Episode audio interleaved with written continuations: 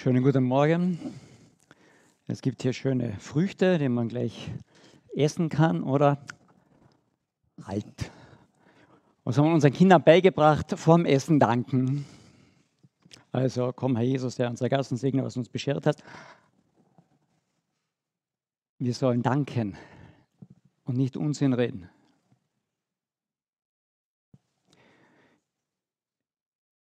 Jesus ist nicht unser Gast.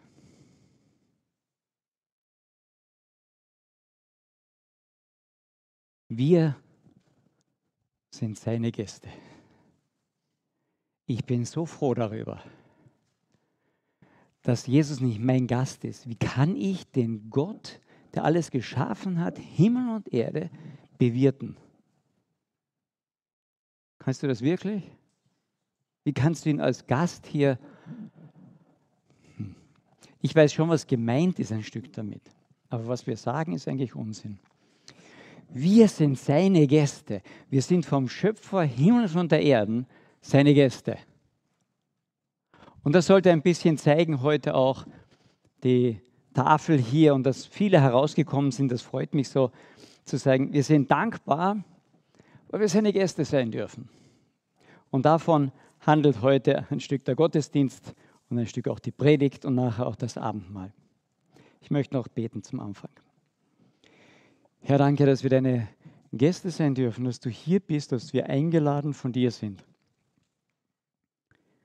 Und dass du die Beziehung zu uns gesucht hast. Danke dafür. Und Herr, aus deinen Gästen und aus deinem Gast bitte ich dich jetzt, Herr, dass du diesen Gottesdienst, dein Wort segnest an mir, an uns dass er Frucht bringt in unseren Herzen. So wie du jedes Jahr Frucht hervorbringst und uns daran sättigst und daran erfreust, so möchtest du, dass wir Frucht bringen. Und das bitte ich jetzt, dass das durch dein Wort passiert. Amen. Nochmal einen Wockelkontakt, gell? danke. Viele denken ja, das äh, Erntedankfest, das ist so ein Traditionsfest, das muss man auch irgendwann einmal feiern, oder? Und jetzt hat sich das gerade angeboten, ein Prediger fällt aus, also schieben wir das noch schnell hinein, dieses Erntedankfest. Aber das stimmt nicht. Das Erntedankfest war ein von Gott verordnetes Fest.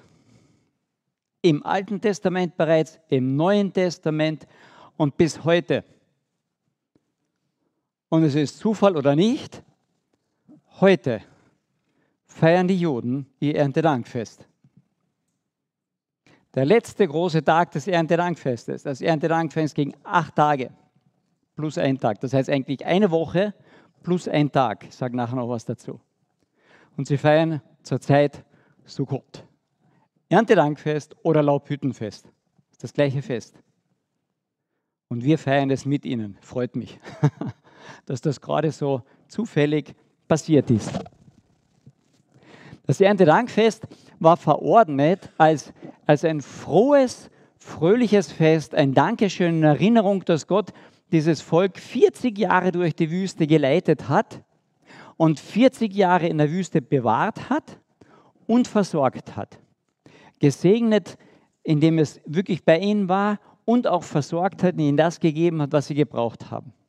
Und das sollten Sie ja nie vergessen. Darüber hinaus sollten Sie einfach im Herbst, wenn die zweite Ernte bei Ihnen eingebracht wird, sich freuen und sehen, Gott segnet, Gott möchte Sie weiterbringen. Es war äh, einfach was Fröhliches, was Schönes. Und vielleicht sagst du dann heute, aber in der dunklen Zeit, in der wir zurzeit uns doch irgendwo befinden, sollen wir uns echt freuen? Doch wir haben ganz viel Grund, uns gerade in dieser Zeit zu freuen. Und jetzt denkt jemand an seine Schulter, die nicht mehr wehtut, oder an die Familie, die halbwegs gut geht, oder das Haus, das halbwegs steht, oder an den Mike, der wieder etwas gesunder wird. Ja, aber das ist alles zeitlich. Wenn das unsere einzige Freude ist, dann ist auch unsere Freude immer sehr zeitlich. Und Sukkot, das Laubhüttenfest, weist darüber hinaus. Wir werden nicht jetzt den ganzen Abschnitt lesen in 3. Mose äh, Kapitel 23, da ist das Fest beschrieben, dass es eine Woche gefeiert werden soll und danach noch ein Tag. Sage ich noch nachher was dazu. Dieses ähm, ähm, Laubhüttenfest war ein Wallfahrtsfest, das heißt, alle männlichen Einwohner mussten zu diesem Fest oder während dieses Festes einmal hinauf nach Jerusalem. Und dort wurde gefeiert. Wir haben in, in den Evangelien einmal dieses Fest erwähnt, als Jesus mit seinen Jüngern zum Laubhüttenfest ging. Das heißt, er hat eigentlich seine Jünger bzw. seine Brüder vorausgeschickt und ist dann eigentlich inkognito hinauf und hat sich erst an dem letzten Tag und an dem plus ein Tag dort oben offenbart. Und dieser Abschnitt steht in Johannes Kapitel 7, wer das Ganze lesen möchte, einmal zu Hause. Johannes Kapitel 7. Aber ich gehe nur auf zwei Dinge dort ein. Es gab zwei traditionelle äh, Dinge, Erinnerungen, die beim Laubhüttenfest äh, veranstaltet wurden. Zwei symbolische Handlungen. Die eine symbolische Handlung war, dass das Volk, was hinaufkam am Abend, gerade am letzten Tag, um den Tempel und um den Tempelberg herumging und sie hatten alle Fackeln. Und dann wurden diese Fackeln am Tempelberg und am Tempel, an den Tempelmauern rundherum angebracht und erleuchtet.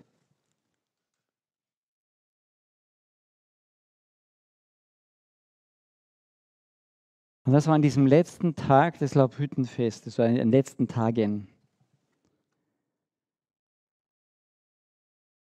Und in Johannes 7, Vers 37 lesen wir, an dem letzten, dem großen Tag des Festes, Laubhüttenfestes, da stand Jesus auf und rief und sprach. Und zwei Dinge passieren, sagt er dort in diesem Dienst. Einmal, ich bin das Licht der Welt und einmal, ich bin das Wasser des Lebens. Ich lese nachher gleich weiter. Denn das zweite große Symbol war, dass ein Priester hinuntergehen musste zum Teich Siloa und vom Teich Siloa brachte er Wasser hinauf zum Tempel. Wasser war das Lebenselixier, das Wasser brauchst du, um zu überleben. Und im, in dem Land, wo viel Wüste und Sonnenschein ist, da weiß man das ganz besonders. Ich brauche es zum Leben. Aber Wasser braucht man auch zum Reinigen. Es gab diese Reinigungsbäder immer im äh, Neuen und Alten Testamenten. Wer heute nach Israel geht, der sieht überall diese Reinigungsbäder. Auf der einen Seite ging man rein, auf der anderen Seite ging man dann raus, um sich zu reinigen. War eine eigene Sache. Und so brachte dieser Priester Wasser hinauf zum Leben und zum Reinigen. Und auf diese beiden Dinge, die gerade da oben passieren am Tempel und am Tempelberg, sagt Jesus. Am letzten Tag des Festes stand er auf und rief und sprach, wenn jemand dürstet, so komme er zu mir und trinke. Wer an mich glaubt, wer mir vertraut, wie die Schrift gesagt hat, aus seinem Leben werden Ströme lebendigen Wassers fließen. Erntedank ist eine Einladung, zu dem hinzugehen, damit dein Leben Frucht bringt. Die Gemeinschaft mit ihm zu pflegen. Das Wasser des Lebens zu haben. Lebendiges Wasser ist auch ein Bild immer für Quellwasser im, im Kontrast zu Zisternenwasser oder Grundwasser. Es ist immer neu. So ist seine Gnade immer neu, jeden Tag lebendig. Kommt zu mir her, wer dürstet. Ich bin das lebendige Wasser und du sollst auch lebendiges Wasser sein. Jesus sagt, ich erkläre dir durch meinen Geist das Evangelium. Und du darfst, wenn du meinen Geist bekommen hast, anderen das Evangelium erklären, lebendiges Wasser darreichen.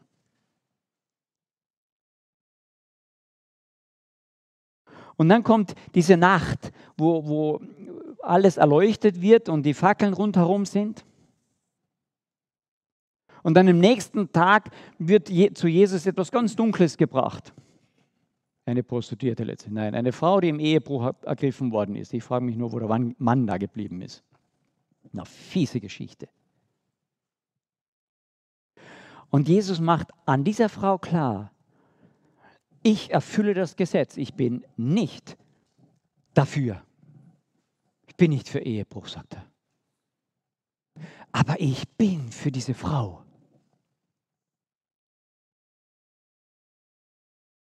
Ich erfülle das Gesetz, ich bin nicht gegen das Gesetz, sagt er. Steinigt sie. Aber der, der keine Sünde hat, ja, der soll den ersten Stein werfen. Und sie wird nicht gesteinigt. Obwohl vom Gesetz her ist sie verurteilt vom Tode.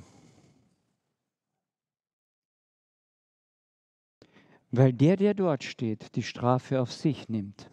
Das Gesetz wird erfüllt. Nur nicht an der Frau, sondern an Jesus Christus. Und diese dunkle Szene eigentlich, die endet damit, dass Jesus redete wieder zu ihnen und sprach, ich bin das Licht der Welt. Und an anderer Stelle sagt er, und ihr sollt auch Licht sein. Jawohl, das Gesetz wird erfüllt, aber an Jesus Christus, er trägt die Strafe. Und das dürfen wir als Licht hinaus, hinausscheinen lassen. Und so wird dieses Fest ein, ein Lebensfest, übersprudelnd Wasser. Und er sagt, Leute, wenn ihr das Fest wirklich feiern wollt, dann mit mir. Ich bin lebendiges Wasser, ihr könnt es auch werden. Und wenn ihr in dieser dunklen Welt, wo alles eigentlich verurteilt und dem Urteil verfallen ist, wieder Licht sehen wollt, kommt zu mir, ich bin das Licht der Welt. Und ich denke, das ist so die Parallele in unsere heutige Zeit doch hinein. Dieser Schrei nach Leben. Und ich, irgendeine Vergnügung brauche ich wieder, um mich zu fühlen, lebendig zu sein. Also wenn Corona da ist, dann feiere ich mal wieder richtig ab. Dann mache ich einen Dreifachurlaub oder was weiß ich. Dieser Schrei nach Leben, aber auch nach Genuss. Und wenn ich sonst nichts habe, dann kiffe ich mich halt zu oder nehme eine Droge oder was auch immer. Oder leben. alle wollen leben. Aber Leben weg von Jesus ist immer nur kurz begrenzt, ganz kurz begrenzt. Eine kurze Freude, die endlich ist. Und Jesus sagt, bei mir habt ihr Leben, ewig, ewiges Leben. Und es ist die Einladung, die er dort gibt. Feiert mit mir mal. Hier auf der Erde ist noch wenig mit Feiern, aber freut euch auf ein Fest, das kommt. Und das ist die dritte Geschichte mit Sukkot, mit diesem Laubhüttenfest. In Sacharia, da wird darauf hingewiesen, Sacharia 14, da wird darauf hingewiesen, dass dieses Laubhüttenfest alle Nationen feiern werden, auch die Heiden. Ah, das war für die Juden so, pff, diese Stelle überlesen wir lieber. Das tun die Heiden bei uns.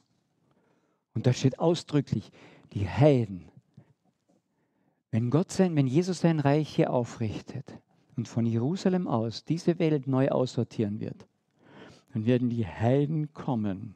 Sie müssen kommen. Laubhüttenfest feiern und diesen Gott anbeten, der sie segnet mit Vergebung und bis in ihr äußeres und materielleres Wohl Sorge trägt. Hey, auf das können wir uns doch freuen, oder nicht? Oh, ein bisschen. Warum sage ich, dass wir uns so freuen können in dieser jetzigen Zeit? weil er vorher, weil er gesagt hat, dass bevor dieses Laubhüttenfest kommt, kommt eine ganz schwierige Zeit, werden die Zeiten enger und schwieriger. Und dann erhebt die Häupter, denn dann kommt dieses Fest. Echt? Ich habe heute in der Früh so ein paar von diesen Nachrichten nur durchgegangen. Ja. Der chinesische Diktator hat sich jetzt wirklich zum Diktator, lässt er sich jetzt dort krönen, mehr oder minder, kann nicht mehr abgesetzt werden. Und in seiner Rede stellt er als erstes fest, was für ein riesiger Erfolg, weil endlich hat er Hongkong, ist komplett eingegliedert in China und der nächste Schritt ist Taiwan. Deutlich gesagt.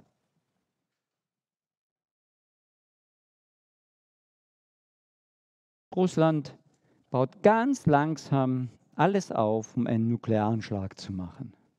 Die Bomber, die Abschusslisten und so weiter. China ist jetzt der Einzige, glaube ich, der gesagt hat, alle Chinesen raus aus ähm, Ukraine. Interessant. Die wissen anscheinend Bescheid. Nordkorea ist gerade dran, kleine Atombomben zu bauen, die man sehr gezielt einsetzen kann, um Südkorea einzukassieren. Die Achse Iran, ein total muslimischer Staat, ein total atheistischer Staat und Russland verbindet sich. Hunderte von Drohnen werden geliefert. Verrückt. Dazwischen steht genau Türkei und die wissen genau, soll sie vermitteln oder soll sie mitmachen, sollen sie an Westen halten oder noch dahin. Aus der Bibel wissen wir, die werden eine Achse bilden. Die, die ganzen Schachfiguren laufen so langsam, aber stetig zusammen. Und wir wissen, dass das da eine ziemliche Katastrophe sein wird, aus der heraus dann antichristliche Herrschaftsgebilde kommen können, werden. Jerusalem zur Zeit Jesu stand unter der Macht der Römer. Und die haben auf den Messias gewartet. Und dann steht dieser Messias mitten an diesem Fest und sagt, hey, kommt doch her, ich habe alles für euch. Und sie erkennen es nicht. Und die Zeichen der Zeit heute stehen auf Messias. Ich hoffe, dass wir Christen es erkennen. Warum? Oh, um ganz niedergeschlagen zu sein, was da auf uns zukommt. Nein, um unsere Häupter zu erheben, weil aus dem Schlimmsten holt er uns heraus. Er sagt, kommt zu mir. In mein Gericht kommt ihr nicht. Ein Fest zu feiern mit diesem Herrn, der vergibt, versorgt, segnen will. Ich finde das sowas Großartiges. Sukkot ist heute auch noch ein ganz, ganz fröhliches israelisches Fest. Man baut so Hütten, möglichst mit vielen Löchern, damit man die Sterne sehen kann, daran zu erinnern, Gott versorgt uns letztlich. Gott ist es. In allem. Und dann haben sie so ein Büschel, ja, diesen äh, Fluff, na, wie nennt sich das? Ich habe mir extra aufgeschrieben, weil das merke ich mir nicht. Lulav heißt das so mit verschiedenen Zweigen, hat alles seine Bedeutung, dass Juden und Christen zusammen sind. Und mit diesen Büscheln, der Kärntner sagt, da wachteln sie einmal, ja, aber sie wachteln in sechs Richtungen. Norden, Süden, Westen, Osten, rauf und runter. Um damit zu zeigen, dieser Gott, den wir hier sozusagen zuwinken, ist überall, in allen Richtungen. Überall. Weißt du, was ich mir mal freue? Wenn dieser Jesus wiederkommt, dann kann ich gut schauen, in welche Richtung ich will. Süden, Osten, Westen, Osten, auf, runter. Ich bin von ihm umgeben. Ich weiß, er ist absolut da. Und das ist nur möglich, weil er am Passafest das Brot genommen hat zerbrochen hat. Und dann sagt er, das ist mein Leib. Der ist für euch zerbrochen worden.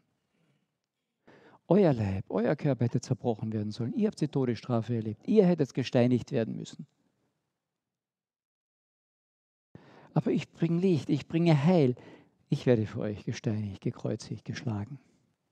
Ich nehme die ganze, die ganze Schuld auf mich und das Gericht tobt sich an mir aus. Gott ist gerecht, der Vater ist gerecht. Und deswegen stelle ich mich hin, Vater, sei gerecht, damit all die mit mir Suchot, Erntedank feiern können. Ich möchte sie bei mir haben. Und dann zerbricht er dieses Brot und teilt es den Jüngern aus. Ich denke, es war sehr still dort. Und was meint er damit? Er zerbrochen das. Und dann geht er weiter und er nimmt den Wein und segnet ihn und dann sagt er, das ist mein Blut, das für euch vergossen ist. Ich werde wirklich sterben für euch. Nicht nur leiden, mein Körper wird nur zerrissen werden, sondern ich werde sterben für euch. Der, Sünd, der Sünde Sold ist der Tod. Aber ich nehme ihn auf mich. Und ich gebe euch mein Leben. Ich gebe euch lebendiges Wasser. Ich gebe euch Licht, damit ihr wisst, wohin ihr gehen könnt. Und dann sagt er noch etwas, und das freut mich so.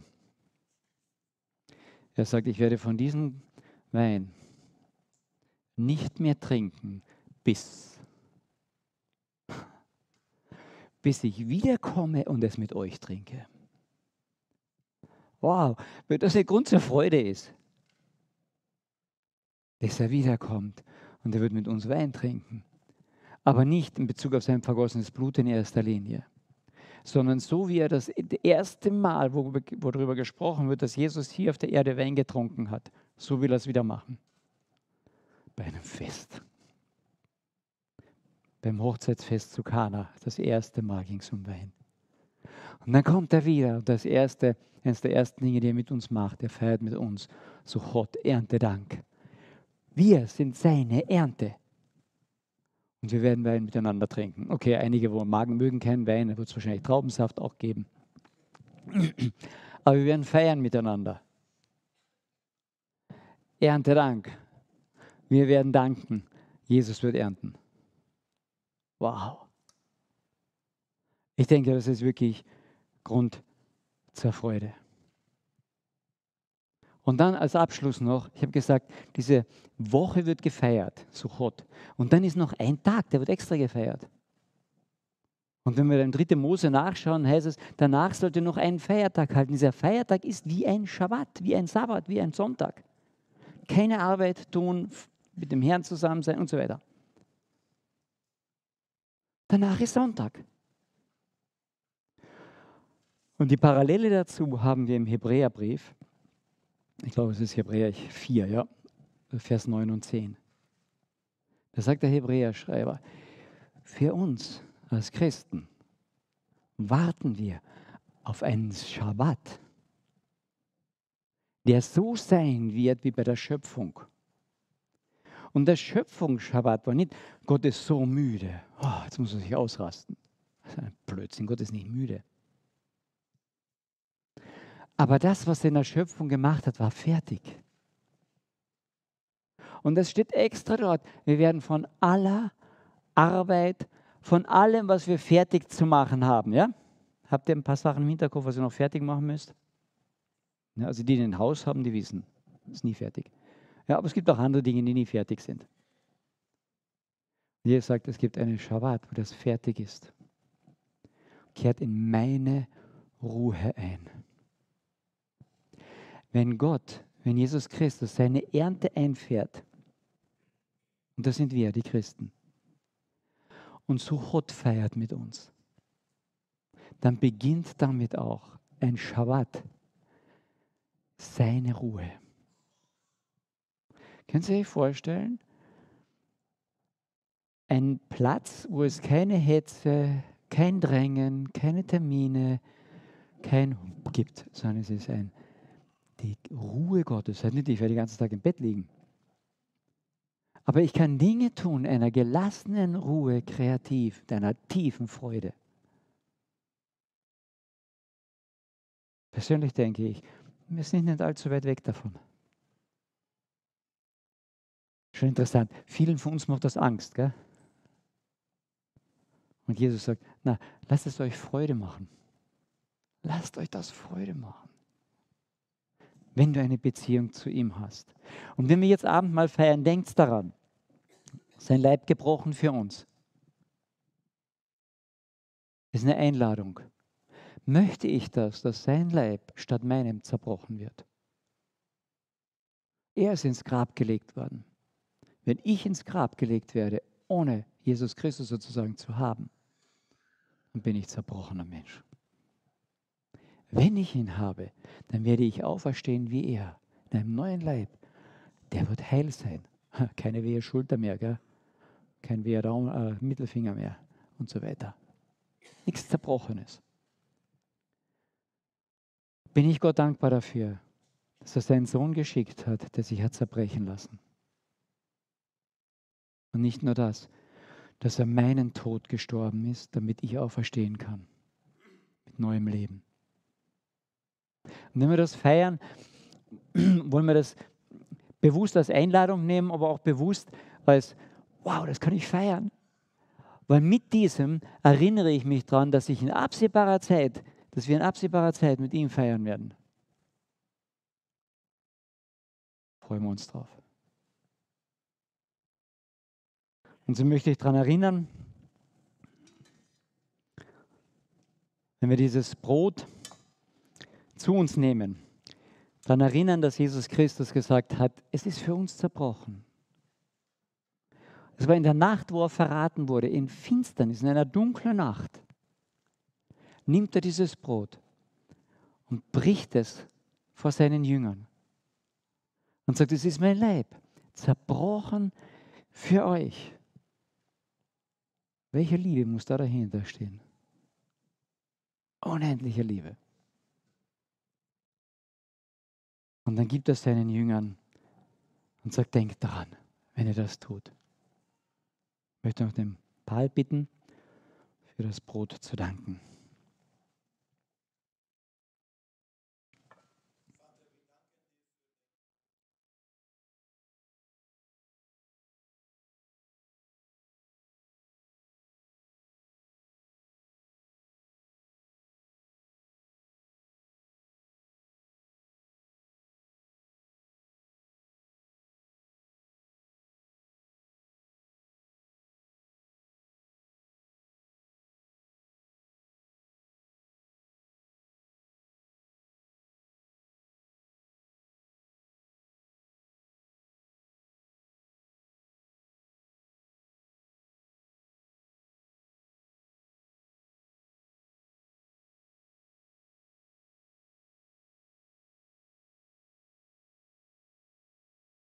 Amen.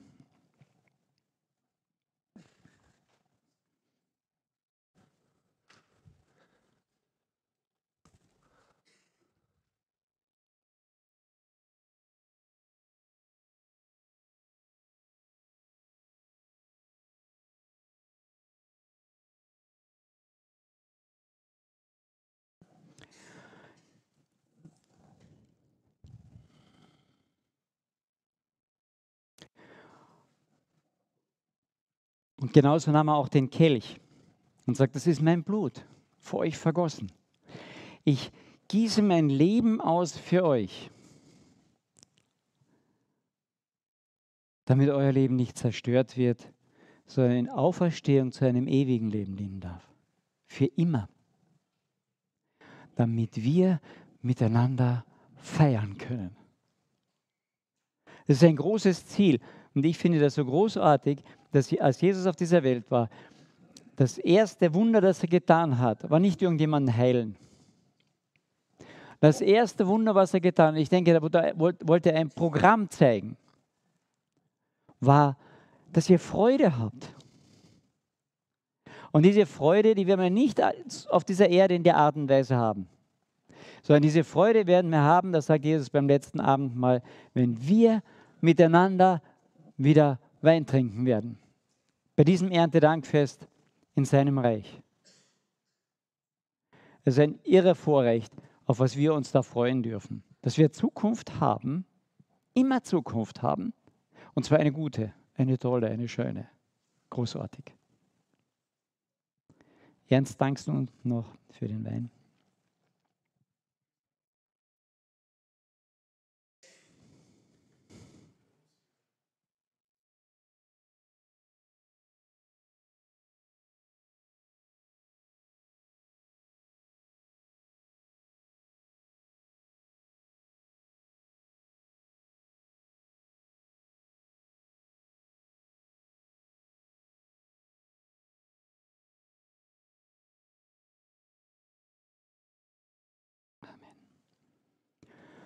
Wir werden gleichzeitig auch noch dann ein paar Lieder hören und beziehungsweise singen und ich möchte einfach dazu einladen, äh, sie als Dankeslieder, als Lob zu Gott, als Freude zu hören oder mitzusingen.